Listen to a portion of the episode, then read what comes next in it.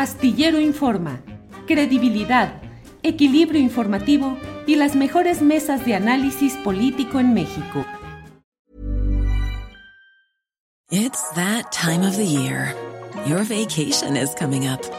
You can already hear the beach waves, feel the warm breeze, relax and think about work. You really, really want it all to work out while you're away. Monday.com gives you and the team that peace of mind. When all work is on one platform and everyone's in sync, things just flow wherever you are. Tap the banner to go to Monday.com.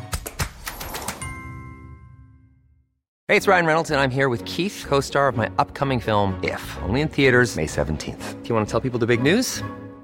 All right, I'll do it. Sign up now and you'll get unlimited for $15 a month in six months of Paramount Plus Essential Plan on us. Mintmobile.com slash switch. Upfront payment of $45 equivalent to $15 per month. Unlimited over 40 gigabytes per month. Face lower speeds. Videos at 480p. Active Mint customers by 531.24 get six months of Paramount Plus Essential Plan. Auto renews after six months. Offer ends May 31st, 2024. Separate Paramount Plus registration required. Terms and conditions apply if rated PG. Ya estamos aquí. Jorge Meléndez, buenas tardes. Buenas tardes, Julio. Un abrazo a Marta Olivia y esperamos con ansia al hombre de la barba multicolor. Exacto, multicolor. Así es, Jorge Meléndez. Marta Olivia López, buenas tardes, Marta Olivia. Tu micrófono, Marta Olivia. Desactivo. ¿Qué tal, Julio? Muy buenas tardes. buenas tardes a Jorge Meléndez también parece que le anda haciendo competencia a Frausto, ¿no? Sí, al menos se te ve, o ya se está poniendo a su lado. ¿eh? ¿No? No, no, no, yo no me la pinto como el gran Salvador Frausto que le da. Sobre pues todo, la, la trae, pero luego la trae de otros colores. La iluminación sí te da un cierto tono ah, azuláceo, fíjate.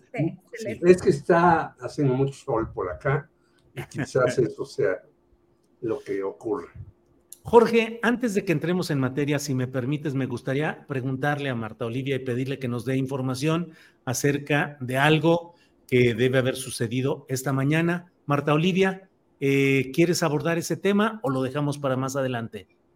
Eh, si gustan, este, para hacerles un breve resumen, este, sí, hoy convoqué una rueda de prensa aquí en Ciudad Victoria, Tamaulipas, donde di a conocer las denuncias formales que hicimos ante la este, dos instancias, la Comisión Nacional de Derechos Humanos eh, en contra del fiscal general de justicia de Tamaulipas, que eh, un fiscal carnal de Francisco García Cabeza de Vaca, y eh, que era nuestra intención al acudir a la Fiscalía General de la República, sobre todo a la FEADLE, a la que atiende los delitos de la libertad de expresión, y este, sobre todo por presiones y hostigamiento a nuestro sitio y esto no es reciente, esto es desde febrero pasado, donde publicamos una noticia que tenía que ver con los hombres del fiscal, la gente de la que se rodea el fiscal y cómo mueven eh, eh, estas cuestiones. Por ejemplo, les doy el caso rápido de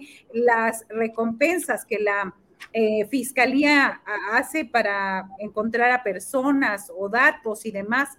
Ellos arman expedientes falsos como en el caso del periodista Carlos Domínguez y otros casos donde ofrecen a ex policías y demás que pues que eh, eh, colaboren con ellos a cambio de una lanita, se hagan pasar por culpables y demás, y todo mundo feliz cobrando recompensas, entre otros datos. Nosotros lo dimos a conocer el 22 de febrero pasado, y a partir de ese momento empezaron a tener eh, eh, situaciones de acoso y hostigamiento hacia nuestro sitio, en especial, eh, y quiero con esto, mi co-conductor Ángel Nakamura, pues él estaba trabajando en otro medio y fueron, ahora sí que fueron a acusarlo al otro medio por información y cuestiones que hacía en un 2x3 y bueno, eso logró finalmente varios meses después su despido y su despido de una agencia de noticias llamada CNN,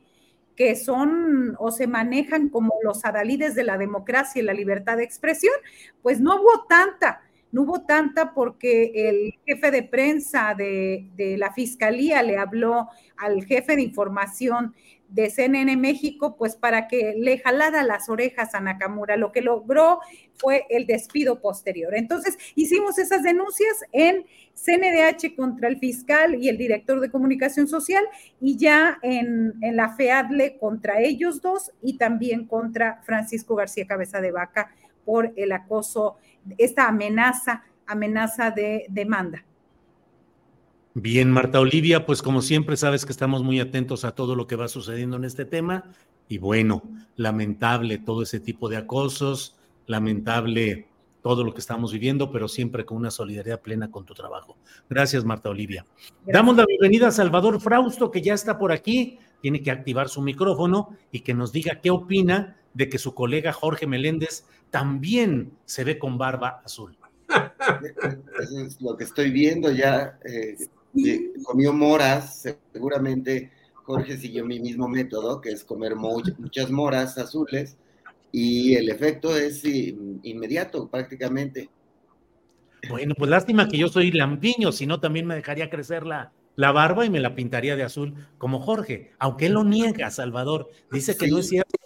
¿Cómo no? Estamos todos viendo claramente ¿verdad? Eh, que tiene la barba azul. Sí. sí. Jorge, ¿no te la habrán pintado mientras estabas dormido? No, a lo mejor es que ya quiero votar por Xochitl Galvez. Ah, Justo iba a decir eso, ¿eh? Es probable que es de los que se emocionó ayer. Sí, sí, sí. Salvador, gracias, buenas tardes, bienvenido.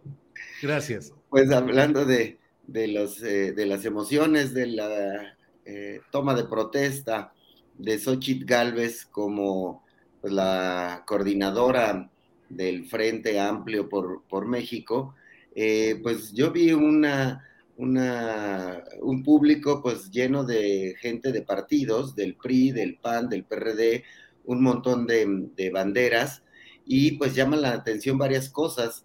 Uno es la declaración de Xochitl Galvez de que ella apuesta por el daltonismo político, no, no ver los colores de los partidos políticos para eh, poder abrazar esos tres eh, banderas que, la apoyan en su aventura presidencial. Y pues la impresión que me da es que eh, va a ser muy difícil que convenza al 40, 45% de los ciudadanos de que se vuelvan o nos volvamos daltónicos políticos y apoyemos una opción de estas tres fuerzas políticas eh, pues que son las que están peor evaluadas en las, según las mediciones de opinión pública. El PRI es el partido más repudiado, le sigue el PAN eh, y el eh, PRD. y pues bueno, pues ahí esa va a ser la gran dificultad de Xochitl Galvez, cómo colocarse como una candidata independiente cuando está francamente herida al no haber concluido el proceso de selección de candidatos eh, que iba a ser en mesas abiertas de votación y fue finalmente, se comprobó que fue una elección hecha por las cúpulas de los partidos y de los grupos empresariales y con esa carga llega a Xochitl. Yo la vi eh, con muchos temores en algunos sentidos, por ejemplo, cuando eh, le pide a, a, los rivales políticos que ya no quiere más polarización, que no quiere este, más este, insultos, ofensas, eh, pues más bien me, da la impresión de que está pidiendo esquina, está diciendo, vamos a llevárnosla tranquila, no quiero que saquen lo de mis empresas que tuvieron contratos con el gobierno, no quiero que saquen em, mi pasado foxista. Em, a mí me, me, sentí una candidata con muchas fragilidades, con un discurso lleno de lugares comunes y muy frívola, muy superflua, que eh, se dirigió a las, a las bases de que llegaron ahí al Ángel de la Independencia. Y bueno, pues eso le granjeará em, algunos apoyos en la base opositora que de, plano tiene decidido votar por quien sea que no, em, que sea enemigo de López Obrador, pero es muy difícil que salten esa cerca del 30% de apoyos que tiene esa franja del electorado. Xochitl sigue viendo la contienda electoral detrás de la cerca del PRIAN y de eh, su pasado ligado a la corrupción y a los privilegios. Gracias, Salvador. Em, Jorge Meléndez, hubo una parte en el discurso de Xochitl Gálvez que a mí me llamó mucho la atención porque dijo, comillas, soy ingeniera y para mí los problemas no se arreglan con ideología, sino con soluciones. He dicho que me parece que es una especie, eh, eh, proclama la ideología del ingenierismo y con todo el respeto del mundo para los ingenieros y su noble y legítima profesión, me parece que es un eh, despropósito de la señora Galvez en una campaña para una elección, para presidir un país, el que diga que los problemas no se arreglan con ideología. La ideología me parece que es consustancial a los partidos, las elecciones y al ejercicio del poder. ¿O cómo ves el tema, Jorge Meléndez? No, absolutamente. Eso es una idea tan torpe, tan atrasada, tan fuera de lugar como de Javier Milei, que se dice anarcopopulista. No, no hay tal. Aquí o tomas una posición en un campo o tomas una posición en el otro. Salvador decía, pues que se acaben las broncas al interior del Frente Amplio. Pues no, no se van a acabar porque cada quien va a luchar por sus intereses. Es más, esta señora tiene una contradicción tremenda internamente. Tú ya habías entrevistado a Edgar Sánchez, yo me lo topé el domingo en un restaurante, estuvimos platicando acerca del famoso pasado trotskista de esta señora. Edgar Sánchez, que es uno de los principales. fue, él fue el principal colaborador de Rosario Ibarra de Piedra durante, antes de su campaña presidencial, en su campaña presidencial y después de su campaña presidencial él andaba ahí, eh, parte del PRT, de la dirigencia del PRT. Me dijo, pues no, no hay ninguna referencia de que esta señora estuviera en la LOM. Ya me es una eh, eh, relación más amplia de la que hizo a ti, porque pues teníamos tiempo. Entonces, hay una contradicción entre esta señora. Vota la ley a favor de la marihuana.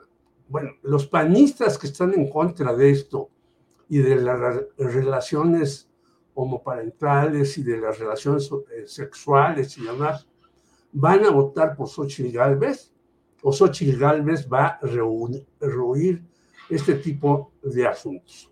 Es como pusieron los caricaturistas que dijo, no, estarán aquí ni los huevones, ni los rateros, ni los qué. Y atrás de ella, pues veía uno su elenco. Claro, ella trató de disfrazarlo invitando a personas, a madres que luchan por el asunto de los desaparecidos y otras tendencias para tener una escenografía diferente. Pero bueno, esta nadie se lo compra y hay un artículo en donde dice que los eh, que están en un instituto de Euroasia, pues no le ven ninguna posibilidad de que gane la presidencia lo que sí está apostando es por quitarle votos a Morena y que Morena no pueda tener los dos tercios para hacer los cambios sociales que se necesitan y demás. Pero que remonte Xochitl, pues está dificilísimo. Ella misma es una gran contradicción. Lo que habla en sus discursos es un vacío totalmente ideológico porque así lo necesita pero este eh, vacío ideológico la va a desbordar y va a tener que tomar posiciones que van a repercutir desde su, equipo de campaña. Y yo quisiera finalizar esta parte diciéndote que un grupo de izquierdistas que apoyaron a Vicente Fox, encabezados por Jorge Castañeda, y estoy consiguiendo la lista, eh, total, ya están incorporados en el grupo de Xochitl Galvez, queriendo hacerla ganar. Pero no es lo mismo, bueno, ya hemos visto cómo terminó Fox. Yo creo que esta señora va a terminar peor que Vicente Fox con esas indefiniciones, a pesar de los asesores que tenga, y a pesar de que, bueno, ella ya designó a Santiago Krill como su coordinador de campaña pues eh, es, como si designas en la dirección técnica del TRI a un perdedor de toda la vida. Esa será primero eh, una de las cuestiones y la otra pues tendrá que definirse y en el momento en que se defina, pues una parte de sus seguidores se espantará de cómo se definirá. Bien, gracias. Antes de seguir adelante, nada más voy informando que ha caído un helicóptero, parece que de propiedad privada, en Tuxpan, Jalisco. La aeronave se incendió y el reporte de protección civil es que cuando habría tres cuerpos ahí eh, fallecidos, tres cuerpos calcinados. Se desplomó en Tuxpan, Jalisco, en una zona conocida como La Higuera. No hay mayor información, solo esta que va en curso. Marta Olivia, ¿cómo viste el eh, acto ayer de Xochitl Galvez?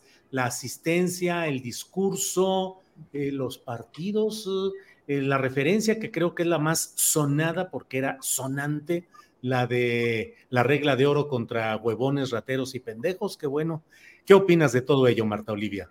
Sí, eh, Julio, yo me centro en el discurso. Me llama la atención que la senadora del PAN, porque Xochil Gálvez todavía no solicita licencia y sigue haciendo precampaña con su sueldo de legisladora, utiliza una palabra que por años ha identificado el movimiento que encabeza Andrés Manuel López Obrador. Me refiero a la palabra esperanza. Ustedes recordarán el tema de Morena, la esperanza de México, que en realidad eh, más bien era López Obrador, la esperanza de México, la ciudad de la esperanza, cuando fue jefe de gobierno también. Dijo ella textualmente que la esperanza ya cambió de manos, ahora es nuestra. Y me queda la duda a quiénes se refiere, quiénes son nosotros a las élites del poder que extrañan la cercanía y los privilegios que tenían con el Ejecutivo, a los políticos como Vicente Fox, Enrique Peña Nieto, Javier y César Duarte, y más recientemente Francisco García Cabeza de Vaca, que se burlan de la ley, se amparan en algunos personajes del Poder Judicial mexicano para no responder ante la ley por sus actos. Esa es una parte. Otra frase que me llama la atención es eh, de la, que lo decía la oposición, es que dijo que va a abrir las puertas de Palacio Nacional, copiando otra vez a López Obrador en 2018, cuando dijo que iba a abrir la Puerta de los Pinos. Ya se hizo, incluso ya hay un centro cultural. Luego me parece que eh, Galvez recurre a lugares muy comunes, desgastados y, y, frases bastante huecas del prismo, como el hecho de que no seguirá dividiendo a México que alguien le recuerde a la senadora que los principales partidos políticos que con sus acciones han dividido a los mexicanos entre ricos y pobres y todo lo demás, son precisamente quienes la abanderan, el PAN y el PRI. Y bueno, la frase, soy ingeniera y para mí los problemas no se arreglan con ideología.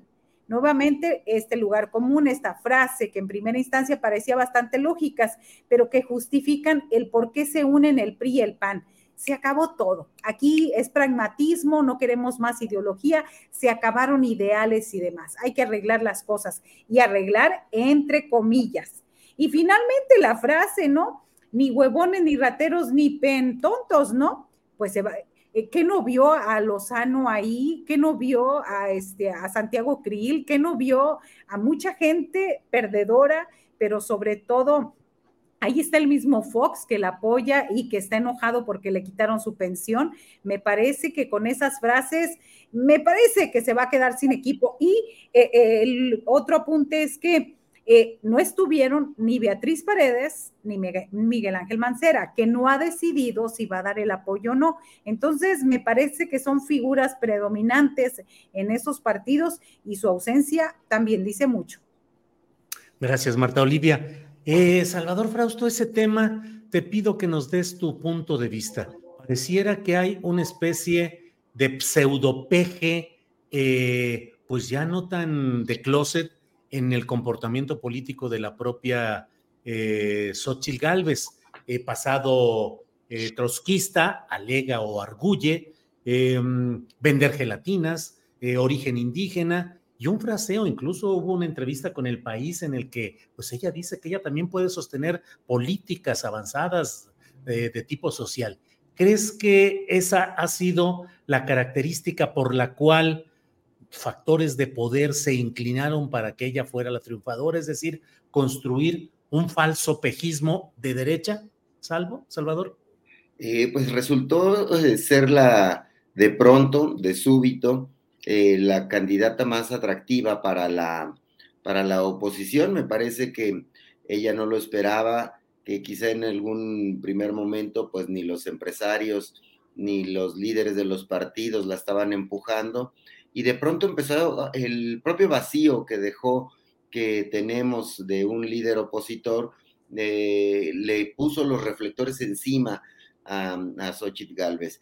Y, eh, y, parecía que podía ser una reedición del, del foxismo. Parece que por ahí es donde ella podría estar concitando los, los apoyos y las simpatías de grupos empresariales, incluso de los líderes partidistas, y eh, sus vacíos internos se han ido eh, notando poco a poco después de aquel destape que muchos decían, ahí viene es el fenómeno Xochitl, él viene el fenómeno, y pues es un fenómeno que no arrancó, es decir, que tuvo un pequeño empuje en un inicio y después se estancó en esa línea eh, imaginaria del 30% de las eh, preferencias eh, ciudadanas y que los vacíos lo vemos en, justo en esto que estábamos platicando y que yo concuerdo con el tema de que la ideología, cuando ella dice que no va a recurrir a la, a la ideología, sino a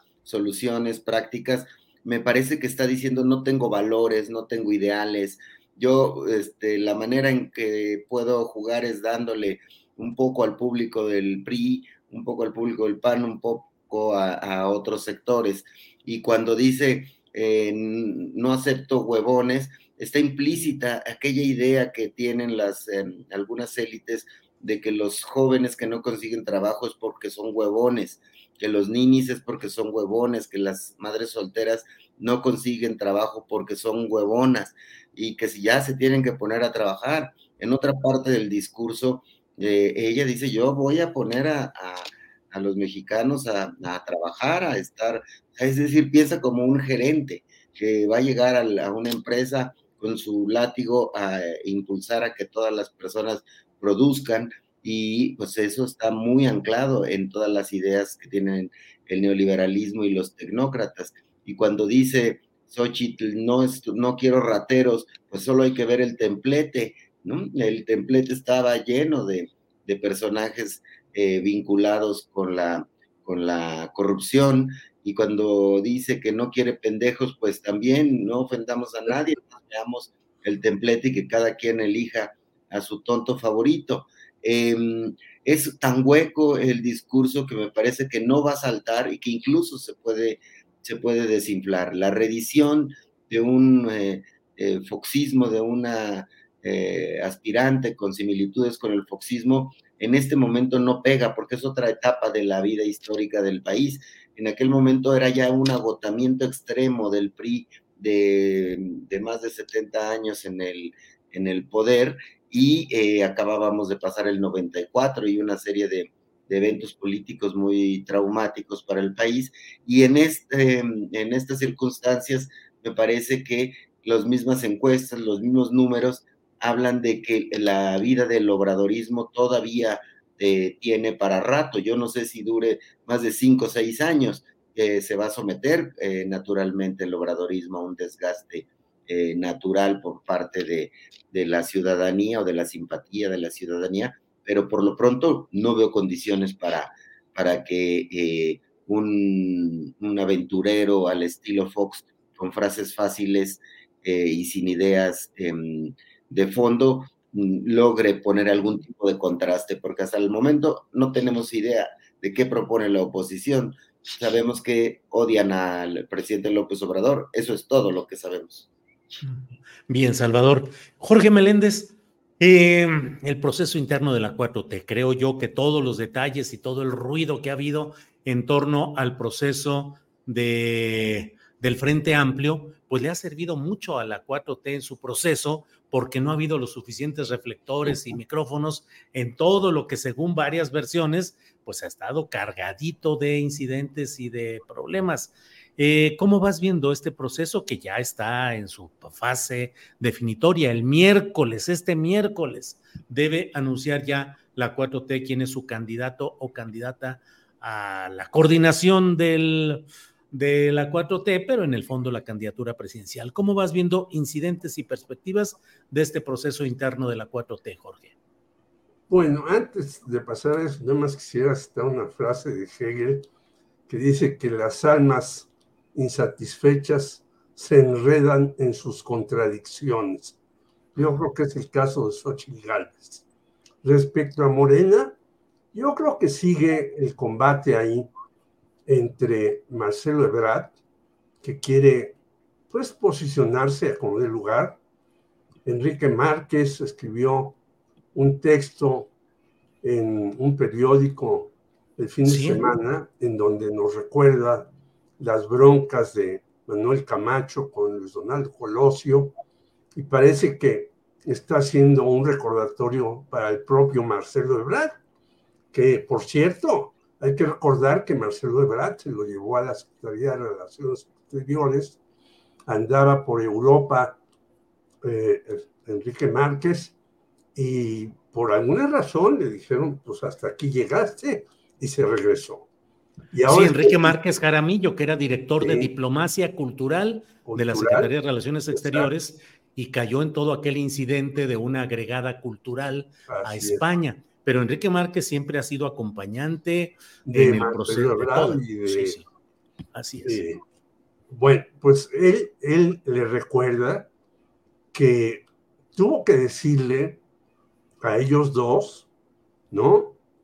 A Manuel Camacho y a Marcelo Ebrard, ya no le hagamos de tos y pidamos alguna cuestión en, de no, en donde no estemos en el ojo del huracán que podría ser la Ciudad de México, porque había sido regente de la Ciudad de México Manuel Camacho, y entonces Carlos Salinas, muy hábil, dio relaciones exteriores. Bueno, yo creo que Marcelo está en la misma situación. Eh, creo que no llegará a ganar esta contienda por más problemas que ha tenido la contienda, que es cierto, hay que aceptarlo. Ha sido una contienda muy problemática en donde se ha gastado mucho dinero y en donde está eh, apoyada quien yo creo que va a ganar, que es Claudia Sheinbaum, por una serie de gobernadores y demás, como lo vimos a lo largo de la campaña. Pero pues a Marcelo no le quedan salidas. Eh, yo creo que está obviamente a destiempo de todo y tendrá que ajustarse a lo que le dijo Enrique Márquez y hacer que las cosas caminen por otro sendero.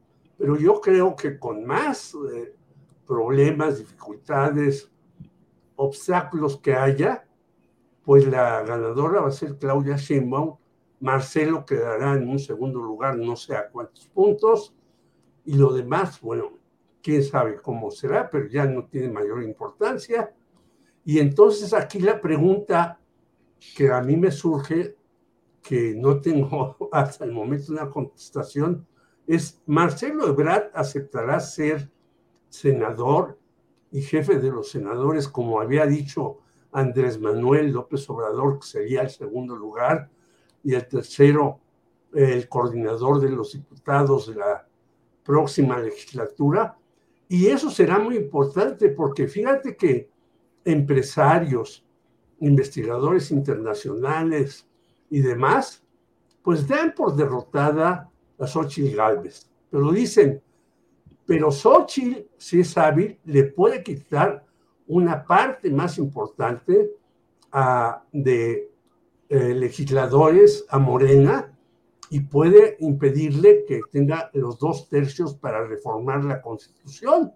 Y yo creo que ahí va a estar la gran batalla entre Morena y este famoso frente gelatinoso con una gelatinera eh, que es la capitana aparente del asunto, aunque yo insisto, que los empresarios son los que están dictando y siguen dictando las órdenes de esta señora y de los que llegan. Bien, Jorge, gracias. Eh, vamos eh, con Marta Olivia. Marta Olivia, ¿cómo vas viendo el proceso interno de Morena y sus aliados? ahora sí que ya estamos en la, en la recta finalísima, porque ya hoy es el último día de levantamiento de encuestas, mañana están citados los aspirantes, los y la aspirantes para dialogar con Mario Delgado y el miércoles. Life is full of what ifs, some awesome, like what if AI could fold your laundry? And some, well, less awesome, like what if you have unexpected medical costs? United Healthcare can help get you covered with Health Protector Guard fixed indemnity insurance plans. They supplement your primary plan to help you manage out of pocket costs. No deductibles, no enrollment periods, and especially no more what ifs. Visit uh1.com to find the Health Protector Guard plan for you. I'm Sandra, and I'm just the professional your small business was looking for. But you didn't hire me because you didn't use LinkedIn jobs. LinkedIn has professionals you can't find anywhere else, including those who aren't actively looking for a new job but might be open to the perfect role, like me. In a given month, over 70% of LinkedIn users don't visit other leading job sites. So if you're not looking on LinkedIn, you'll miss out on great candidates like Sandra. Start hiring professionals like a professional. Post your free job on linkedin.com/people today. Miércoles dice el presidente que el miércoles él entrega el bastón de mando de la 4T. ¿Cómo vas viendo este proceso y su eventual desenlace, Marta Olivia? Sí, pues muy interesante ver cómo el partido en el poder realizó este proceso interno en el que el objetivo era darle igualdad de condiciones a los seis aspirantes. ¿Se logró? ¿No se logró? Lo veremos con eh, los próximos días. Eh, lo que sí hay que, yo quisiera subrayar la diferencia entre la candidata de oposición, porque ya es candidata, y entre el posible candidato o candidata de la cuarta T. Hay una diferencia eh, eh, fundamental, que aquí va a haber encuestas, que aquí respetaron, en el caso de Morena y la cuarta T, están respetando sus propios lineamientos. Que hay quejas, sí, sí hay quejas, pero están siguiendo a lo que se comprometieron. En el caso de la oposición, no tienen cara para decir que cumplieron y que iban a estar, que iban a consultar a los ciudadanos, eh, ni siquiera fueron capaces de renunciar a sus cargos eh, y, dejar de promoverse con recursos públicos. Entonces, me parece que eh, es pertinente hacer ese subrayado en este caso. Y bueno, hablamos de un ejercicio inédito, no está exenta esta polémica y esta narrativa impulsada por el ex canciller en el sentido que hay una cargada, que ya lo está viendo, que ya lo veía con todas las encuestas que se han dado a conocer. Me parece que no creo que haya muchas sorpresas. Eh, la vez pasada eh, dije algún, hice algún adelanto en la mesa de los miércoles y no sucedió, pero me parece que en este caso la banderada me va directito, va a ser Claudia Sheinbaum y creo que eh, será importante ver cómo la ganadora integra al resto de sus compañeros. Yo creo que ese es el principal reto, cómo eh, eh, hacen la operación cicatriz, sobre todo en una figura tan mediática como Marcelo Ebrard. y también este proceso sirvió para ver cómo aspirantes como Gerardo Fernández Noroña, Ricardo Monreal y Adán Augusto López este, demostraran qué tanto arrastre, qué tanto impulso tenían y qué tanto apoyo ciudadano tenían. Así que si bien Monreal se inconformó por el número de espectaculares que se instalaron a favor de otro aspirante, también tiene claro que no dañará sus intenciones de gobernar la Ciudad de México. Ya estos últimos días se anduvo placeando, ya anda en las delegaciones, anda en todas partes, así que él anda pues muy tranquilo. Y bueno, este, me parece que hasta ahí va, lo, el reto va a ser cómo superan, cómo superan la operación cicatriz, cómo la llevan en este momento. Bien, Marta Olivia, gracias. Salvador Frausto, pues ya estamos en la mera recta final. ¿Cómo vas viendo tanto el proceso, el riesgo de que haya inconformidades que provoquen escisiones? Y no sé si te arriesgues a hacer un pronóstico de cuál podría ser el desenlace de esta encuesta cuatroteísta, Salvador Frausto. Eh, eh, me parece que, bueno, evidentemente el escenario A es que Claudia Sheinbaum eh, gane la, encuesta que se está levantando, ya estamos en las últimas horas del levantamiento de la encuesta de, Morena. Eh, mañana mismo se pueden tener los, los resultados, dicen que los van a dar a conocer hasta el miércoles, probablemente haya alguna sorpresa y los adelanten al, al martes, según se, se rumora en ciertos, en ciertos círculos. Y el escenario B es que gane eh, Marcelo Ebrard, son los escenarios que están ahí porque está en zona de, de competencia. Sin embargo, la discusión interesante es cuáles son las alternativas de Marcelo en caso de que no gane la, la encuesta.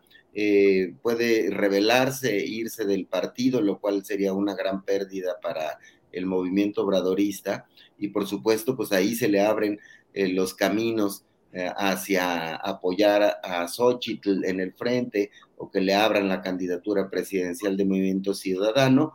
Y pues eso es muy riesgoso para el movimiento obradorista porque lo, lo minaría de manera, de manera importante. Otra es que acepte ser coordinador del Senado, como están eh, establecidas las reglas, alguna posición importante en el gabinete, lo cual se ve difícil porque tendría que ser eh, gobernación y subordinarse a lo que diga Claudia Sheinbaum, o hacer berrinche y tomar, irse a París, que le gusta a, a Marcelo aquellos aires. Em, ah, por ahí están las posibilidades, pero sobre todo veo que lo que va a ocurrir a partir del, del miércoles es una guerra de operadores políticos en las dos grandes coaliciones. Ahí van a tener que jugar de manera muy fuerte tanto los operadores políticos del frente encabezado por Morena como el frente encabezado por el PAN, porque las decisiones las van a querer cachar unos u otros. Ahí está el caso de Movimiento Ciudadano. Los alfaristas los hemos visto coqueteando con Xochitl y lo hemos, hemos visto coqueteando con el presidente López Obrador. Del lado morenista tenemos al operador político llamado Andrés Manuel López Obrador, más las otras corcholatas, si no son ganadoras, son muy buenos operadores políticos, Ricardo Monreal o Adán Augusto López, el propio Marcelo Ebrard es un operador político de excelencia, Fernández Noroña tiene eh, lo suyo con ciertos entonces, eh, ¿cómo va a jugar a sus operadores? Y en el lado de, de Xochitl vemos a Krill, o vemos a quién, al propio Claudio X González haciendo operación política, a Vito. Va a ser una guerra de operadores políticos a partir del 7 de septiembre que va a marcar la siguiente etapa de la lucha por la sucesión presidencial, además de, de la pelea por la Ciudad de México, que ya se apuntó eh, Harfush, y por las gubernaturas. Ahí puede estar eh, las, los temas de negociación, en el caso de Morena, sobre todo, eh, para los eh, aspirantes perdedores, que personas cercanas a los suyos obtengan gubernaturas. Más o menos por ahí, pero bueno, pues está muy emocionante el, el tema. Estamos ya a unas horas de saber quién va a ser la corcholata. Bueno, Salvador, eh, en la siguiente regreso contigo a ver si eh, detallamos un poquito esto de García Harfuch, Omar, secretario de Seguridad Pública, que en una entrevista publicada hoy en la jornada dice, estoy puesto, que es la primera ocasión en la que, como si ya le hubieran dado permiso para que pudiera eh, insertarse abiertamente en esta competencia, dice, aquí estoy por debilidad que se percibe en la Ciudad de México y dicen, echemos mano de esta que no es la carta más querida en los ámbitos del purismo morenista, o qué es lo que sucede, qué puede representar. Regresamos contigo después de ir con Jorge Meléndez y preguntarle, Jorge, el presidente de la República estuvo hoy en el informe sexto y último de Alfredo del Mazo. Intercambiaron eh, pues elogios. El presidente de la República habló muy bien de Alfredo del Mazo y Alfredo del Mazo igual. El periódico Reforma puso por ahí en el encabezado de, esta nota, dijo, es un honor eh, estar con usted, presidente, que habría dicho Alfredo del Mazo, es un honor que esté aquí, algo así, pero casi, casi con ganas de gritar, es un honor estar con Obrador. Em, yo tengo mis asegúnes sobre este tema, que ya los expresé hace ratito.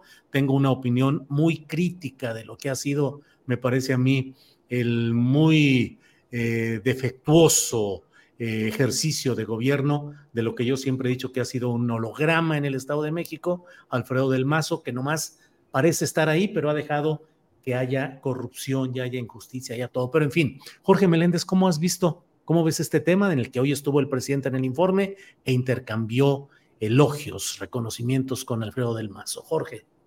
Bueno, es que yo creo que Alfredo del Mazo, con todos sus defectos, no solamente los que tú dices, sino muchísimos más, en feminicidios, en asesinatos, en dejar hacer, en depredar más el Estado de México de lo que estaba, pues no intervino como se esperaba o como el PRI esperaba para evitar la derrota y que la señora Delfina Gómez, que a mi juicio ya había ganado también antes, igual que López Obrador, en aquella vez el haya sido como haya sido de Calderón. Creo que en la primera vez ganó Delfina Gómez, pero le hicieron ahí un sucio juego en el Instituto Electoral del Estado de México. No lo digo yo, sino también Bernardo Barranco, lo dijo desde entonces, que ha estado contigo y hoy Bernardo Barranco también señala que, pues, cómo desmontar al grupo Atlacomulco, que es un grupo poderosísimo. Bueno, nada más hay que ver a los hijos de Jan González, que manejan el segundo banco o tercer banco más importante del país, que es Banorte, la cantidad de intereses que tienen metidos en el Estado de México, en todos los campos de el asunto, desde la ganadería hasta la minería, hasta este, el narcotráfico. Acordémonos cómo este, eh, pues, señor de dinero eh, llamado Íñigo va de bar en bar y llega a un bar y las goteras lo matan ahí. Es decir, el Estado de México sigue siendo un riesgo para los habitantes de ahí o los que pasamos por ahí. Incluso antes estaba un barapén donde un señor Ríos Galeana, que era además cantante de palenques, era una, una, autoridad ahí y asaltaba bancos, etcétera. Es decir, es tremendo lo que sucede en el Estado de México. Yo he ido por ahí varias veces a Chimalhuacán y los señores que manejan el comercio son peores que los narcotraficantes y demás. Bueno, este señor del Mazo, que sí tenía un apoyo por el famoso salario o la tarjeta rosa que él inventó para las mujeres, no se quiso meter tanto como lo exigía Alito y compañía, y por eso yo creo que López Obrador va dice, bueno, pues váyase a España quizás y allá se encontrará su amigo Enrique Peña Nieto y algunos más, entre otros Felipe Calderón, y le decimos adiós, pero el problema está en desarticular ese grupo que es poderosísimo y le va a costar un trabajo a la señora Delfina Gómez horroroso. Por lo tanto, yo creo que es un, también no solamente es una diosa del mazo, sino es un espaldarazo de López Obrador a la señora Delfina Gómez y decir, ella tiene mi apoyo y si se meten con ella, pues yo voy a tomar cartas en el asunto. Y creo que hace bien porque el Estado de México va a ser muy importante para las elecciones de 2024, es el padrón más grande en el país, es donde se pueden movilizar los grupos delincuenciales y pristas de manera más cómoda, si no desde ahora se les pone un obstáculo. ¿Y qué es lo que plantea, insisto, el maestro Bernardo Barranco hoy? Y que debemos de apoyar a esos casicazgos, perdón, no debemos apoyar a esos casicazgos, sino a esas nuevas generaciones, como la de Delfina Gómez, que se debe de haber paso en una jungla que está llena de víboras cascabel por todos lados. Bien, Jorge, muchas gracias. Marta Olivia López, ¿cómo ves este acto del presidente de la República yendo al informe sexto y último de Alfredo del Mazo? Eh, insólito porque el presidente no suele ir a los informes de gobernadores, mucho menos a los opositores. Pero bueno, ¿cómo ves eso? Y aprovecho incluso para extender y preguntarte, Marta Olivia, ¿cómo vas viendo la relación del presidente de la República con los gobernadores en general, que cada vez más son los que están ah, asociados a su proyecto. 22 formalmente, 23, 24 sumando a los de San Luis Potosí y de Morelos. Marta Olivia. Sí, a mí me parece preocupante, pero eh, entiendo y coincido con Jorge eh, en este sentido de su presencia es para blindar a Delfina Gómez. Me parece eso. Eh, y yo quiero recordar una frase que dijo Del Mazo cuando era candidato a la gubernatura acerca del tema de la inseguridad. Él, él, decía palabras más, palabras menos, fuerte y con todo para que las cosas sucedan. Sin embargo, la realidad seis años después se impuso y bueno, en los términos de seguridad, los homicidios dolosos aumentaron, los feminicidios se duplicaron y las extorsiones se dispararon. Eso es el Estado de México en términos de inseguridad. Así que no cumplió la expectativa de la ciudadanía. Y por otro lado, me parece que Alfredo del Mazo supo leer el momento político que vivía su partido y particularmente la decadencia que se veía ya en el grupo Atlacomulco y, el mismo prismo.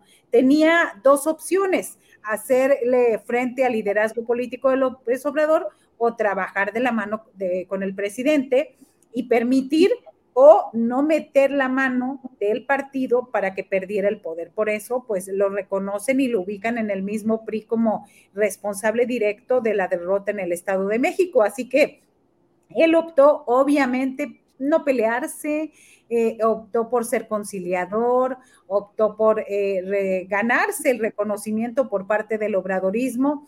Me parece que son solamente formas, pero no creo que los ciudadanos, los mexiquenses, estén tan tranquilos con esta relación tan tersa de, este, de un personaje insigne del grupo Atlacomulco y el presidente. Me parece que hay muchos pendientes ahí, no solamente este, sino también hay deuda millonaria que ha dejado eh, del mazo ahí en el Estado de México. A mí sí me preocupa. Y respecto a, los liderazgos y demás, eh, yo lo he visto en las mañaneras cuando hay un evento, hay una situación que el presidente se recarga cada vez más en ciertos gobernadores, sobre todo de Morena, para apoyar sus acciones. Y lo digo respecto ahora eh, con el inicio a clases la semana pasada. El lunes pasado, pues eh, hay transmisiones en vivo y sobre todo hay eh, enlaces para fortalecer a, cada gobierno y pues me parece que esto tiene, además de su preocupación que puede ser real por lo que pasa en, en los estados, también pues no deja de lado el 2024. Hay que estar, me parece que muy un ojo al gato y otro al garabato para ver qué sucede en estos estados. Bien, Marta Olivia, gracias. Llega el momento, llega el momento de preguntarle a Salvador Frausto, ¿cómo ves esto de Omar García Harfus, que durante mucho tiempo ha sido eh, un personaje que siempre se ha sabido que está muy bien en la medición en las encuestas de opinión? Es un hombre apuesto y con la historia del policía, con su superviviente además de ese atentado casi de de película en, el que, en que quisieron asesinarlo y no sucedió nada, eh, con resultados uh, aceptables dentro de la Ciudad de México. Yo creo, en mi experiencia, creo que, que sí se ha ido bajando la tensión delictiva en la Ciudad de México, con relaciones uh, diversas, algunas incluso con personajes de televisión abierta marcadamente en su vida personal. En fin, ¿cómo ves pues esa posibilidad? Y desde luego, pues el estigma que no lo va a dejar, que es su pasado policíaco relacionado con García Luna, y aunque él dice que él no estuvo en la noche específica de Iguala de los estudiantes normalistas de Ayotzinapa, sí era él comisionado de la Policía Federal en aquella demarcación, en aquella región. En fin, Salvador, ¿cómo ves el tema? Sí, se, comentaba hasta hace eh, muy pocos días que no era del agrado del presidente López Obrador, Omar García Harfuch, eh, sobre todo por este perfil de, policía. Me parece que en el lado del, morenismo eh, quedaron como fiscados, diríamos, de, manera coloquial, por los resultados que dio eh, Miguel Ángel Mancera, que al pasar por, por la Procuraduría y tener esta relación también con los sectores policíaco resultó ser un, eh, un jefe de gobierno eh, pues con acciones oscuras, aparentemente contrarias a las posturas que generaría la, la izquierda. Y hoy da esta entrevista al periódico La Jornada en la cual dice, yo no tengo ningún problema con el presidente López Obrador, tengo una buena relación y yo voy, yo estoy ahí listo y, y le he aprendido a la política. Me parece que es una entrevista que efectivamente no la habría dado si no tuviera el visto bueno de al menos de Claudia eh, Sheinbaum para aventarse, lanzarse al ruedo en busca de la candidatura eh, de Morena por la jefatura de gobierno de la Ciudad de México. Y se decía también que eh, era un, un alfil que había que rompase en caso de incendio, que solo en una circunstancia de mucha mm. dificultad había que postular a, a Harfush, porque sí, en las encuestas él va muy arriba que los demás, parecería invencible, yo he escuchado a, varios eh, eh, políticos de la oposición, incluidos algunos de los que aspiran a él, al puesto, tenerle mucho cuidado, mucha distancia a, a Harfush, eh, lo consideran un enemigo difícil de vencer, lo llaman una especie de Batman, ¿no? Un héroe este, contra la delincuencia. Las cifras contra la delincuencia, por lo menos, en, bueno, pues no por lo menos, en muchos rubros han bajado en homicidios, en feminicidios, en otros no, pero en algunos sí, indicadores como estos sí ha caído la, la incidencia delictiva en la Ciudad de México y pues es un candidato carismático. Eh, está ahí, dice voy, y eso pues mueve también muy fuerte el tablero político en la Ciudad de México. Y, y eh, hay un mensaje extra, que si Claudia gana para la presidencia de la República y Harfush compite por la jefatura de gobierno de la Ciudad de México, tenemos a dos del mismo equipo y eh, dónde va a, a, operar algún tipo de operación cicatriz para con personajes como Marcelo Ebrardo, como Ricardo Monreal, que había ha dicho abiertamente que sí, él, estaría interesado en competir por, por la jefatura de gobierno de la Ciudad de México. Entonces se tensan las em, relaciones eh, políticas, los nudos políticos en Morena con este alzado de mano de, de Omar García Harfush. Bien, Salvador Frausto, gracias. Jorge Meléndez, ya estamos al final de nuestro programa. Como siempre, el tiempo se va de volada con estos temas, pero es el momento de postrecito, lo que desees agregar, el tema, comentario, reflexión. Por favor, Jorge Meléndez. Pues mira, yo creo que también es una sorpresa, pero como ya vieron que alzó la mano Harfuch, que puede ser, ya los eh, comentaristas que están con el PAN y demás dicen, bueno, el PAN está atrasadísimo, ya tienen que decir cuál es su candidato. Primer lugar. En segundo lugar, a pesar de que el señor Ricardo Monreal, pues ha dicho, yo me someto a lo que sea y anda placeándose por toda la Ciudad de México, pues yo creo que no es mucho de fiar porque ya tuvo encuentros bastante serios con López Obrador y quizás no será para él la Ciudad de México. Algunas personas me han dicho, si es Clara Brugada, que también es del equipo de Claudia Sheinbaum, no lo olvidemos, pues puede ganar porque tiene tres veces, eh, ha tenido tres veces el mando en Iztapalapa. De Iztapalapa son muchos votos y casi, casi Iztapalapa vencerá en toda la Ciudad de México. Pero yo creo que, eh, dado el fenómeno Xochitl Galvez, pues se tiene que reforzar la candidatura de Claudia Sheinbaum. Entonces, por lo tanto, yo creo que podría ir. En segundo lugar, yo creo que va a ser también una serie de destapes. No hay que olvidar que vienen también ocho, nueve gubernaturas, de las cuales cinco van a ser para mujeres. Y entonces esto va a reforzar lo que estamos viendo, no solamente en la carrera presidencial entre Sochi y Claudia, y lo que estamos viendo en las legislaturas, tanto de senadores como de diputados, de mujeres, sino que entrarán más mujeres a competir en las gubernaturas que faltan, lo cual me parece muy importante y muy trascendente.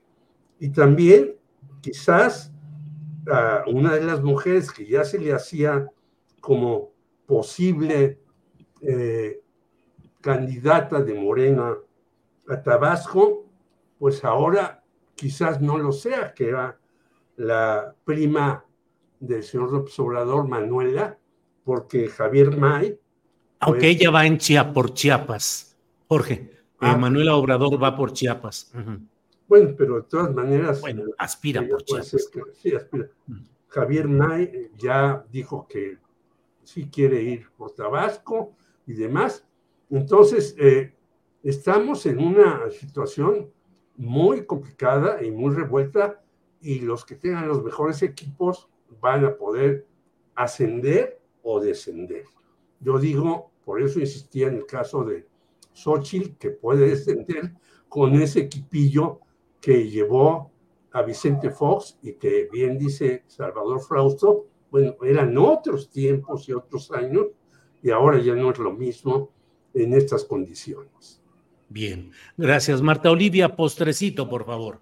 Sí, eh, pues esto de Javier May me recuerda a, también eh, su intención de ser candidato, pero también él ha dicho muy claramente que si eh, Octavio Romero López, actual director de Permex, considerara de si él dice que quiere ser candidato, él se haría a un lado. A mí me parece eso lo, comentable de este caso. Y bueno, la última hora es de que Luis Donaldo Colosio Riojas acaba de revelar o acaba de declarar que no buscará la candidatura presidencial por Movimiento Ciudadano en este 2024, porque dijo que no quiere ser el aspirante que divida a la oposición. Me parece que es interesante ahora hacia dónde se va MC, lo veremos, lo veremos en los próximos días.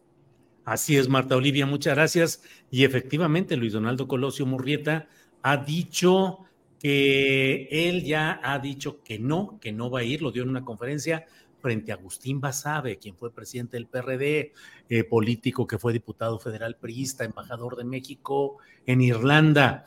Eh, es decir, Agustín Basabe, que no deja de ser alguien, es muy significativo porque Basabe es uno de los personajes que ha impulsado mucho la carrera de Luis Donaldo Colosio y de el propio hijo de Agustín Basabe, del mismo nombre y apellido, eh, que están en esa. Entonces, casi, casi como que es un, una postura oficial en la cual dice, no, no iré porque necesito madurar y no quiero ser factor de, división en la oposición. Salvador Frausto, por favor, postrecito para ir cerrando este changarro. Pues sí, nada más de mirar también con mucha atención lo que va a pasar con la naranja partida. Em, hacia dónde van a jalar los, eh, la gente de Alfaro, de Jalisco, eh, la prudencia con la que se está moviendo eh, pero también con mensajes Luis Donaldo eh, Colosio, diciendo, bueno, pues su posición es me quedo, pero yo no estoy muy de acuerdo en la posición eh, de Dante. esos cálculos van a ser también muy interesantes porque están sometiendo a mucha presión al partido, a Movimiento Ciudadano, en la rebatinga. No solo la que es ahorita más visible es hacia el frente eh, amplio eh, opositor, pero también eh, por el lado de Morena hay coqueteos ahí importantes hacia el grupo cercano a Dante Delgado. Así que em, lo que va a ocurrir con Movimiento Ciudadano también va a incidir de manera interesante en, la próximos, en los próximos comicios. Bien, pues muchas gracias a los tres, muchas gracias Jorge Meléndez y buenas tardes. Buenas tardes a los tres también y a la audiencia. Espero que nos veamos la próxima semana ya con barba morada. Con barba morada y ya con candidaturas presidenciales definidas. Eso sí, No fallará, eso sí. Ya veremos la cromática de esos días. Gracias, Jorge. Marta Olivia, gracias, solidaridad, afecto, respeto, lo sabes, a tu trabajo. Un saludo a Ángel Nakamura, otro gran periodista tamaulipeco, y a ti, Marta Olivia. ya vemos que en Estados Unidos también hay censura, porque luego se dice la censura en México, no es que en otros países. No, allá también hay una gran censura. Y lo acabamos de escuchar de labios de Marta Olivia. Marta Olivia, gracias, buenas tardes. Gracias, muy buenas tardes a los tres. Gracias. Salvador, gracias y buenas tardes. Buenas tardes, solidaridad también para Marta Olivia y mi afecto y abrazo para los tres. Hasta pronto. Muy bien. Gracias, hasta pronto. When you make decisions for your company, you look for the no-brainers. And if you have a lot of mailing to do, stamps.com is the ultimate no-brainer. It streamlines your processes to make your business more efficient, which makes you less busy. Mail checks, invoices, legal documents, and everything you need to keep your business running with stamps.com. Seamlessly connect with every major marketplace and shopping cart. Schedule package pickups and see your cheapest and fastest shipping options from different carriers with rates up to 89% off USPS and UPS rates. And with the stamps.com mobile app, you can take care of mailing and shipping wherever you are. Make the same no-brainer decision as over 1 million other businesses with stamps.com. Sign up with code program for a 4-week trial plus free postage and a free digital scale. No long-term commitments or contracts. That's stamps.com. Code program.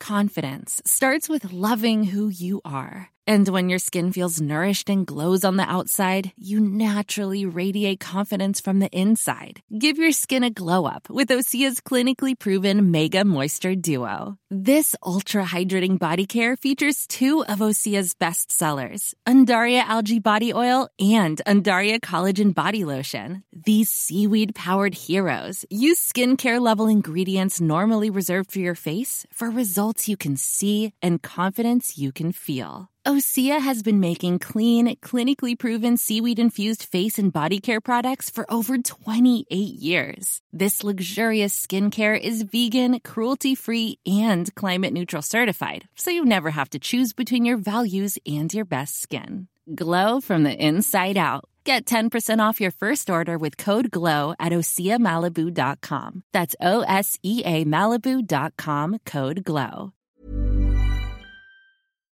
Para que te enteres del próximo noticiero, suscríbete y dale follow en Apple, Spotify, Amazon Music, Google o donde sea que escuches podcast. Te invitamos a visitar nuestra página julioastillero.com.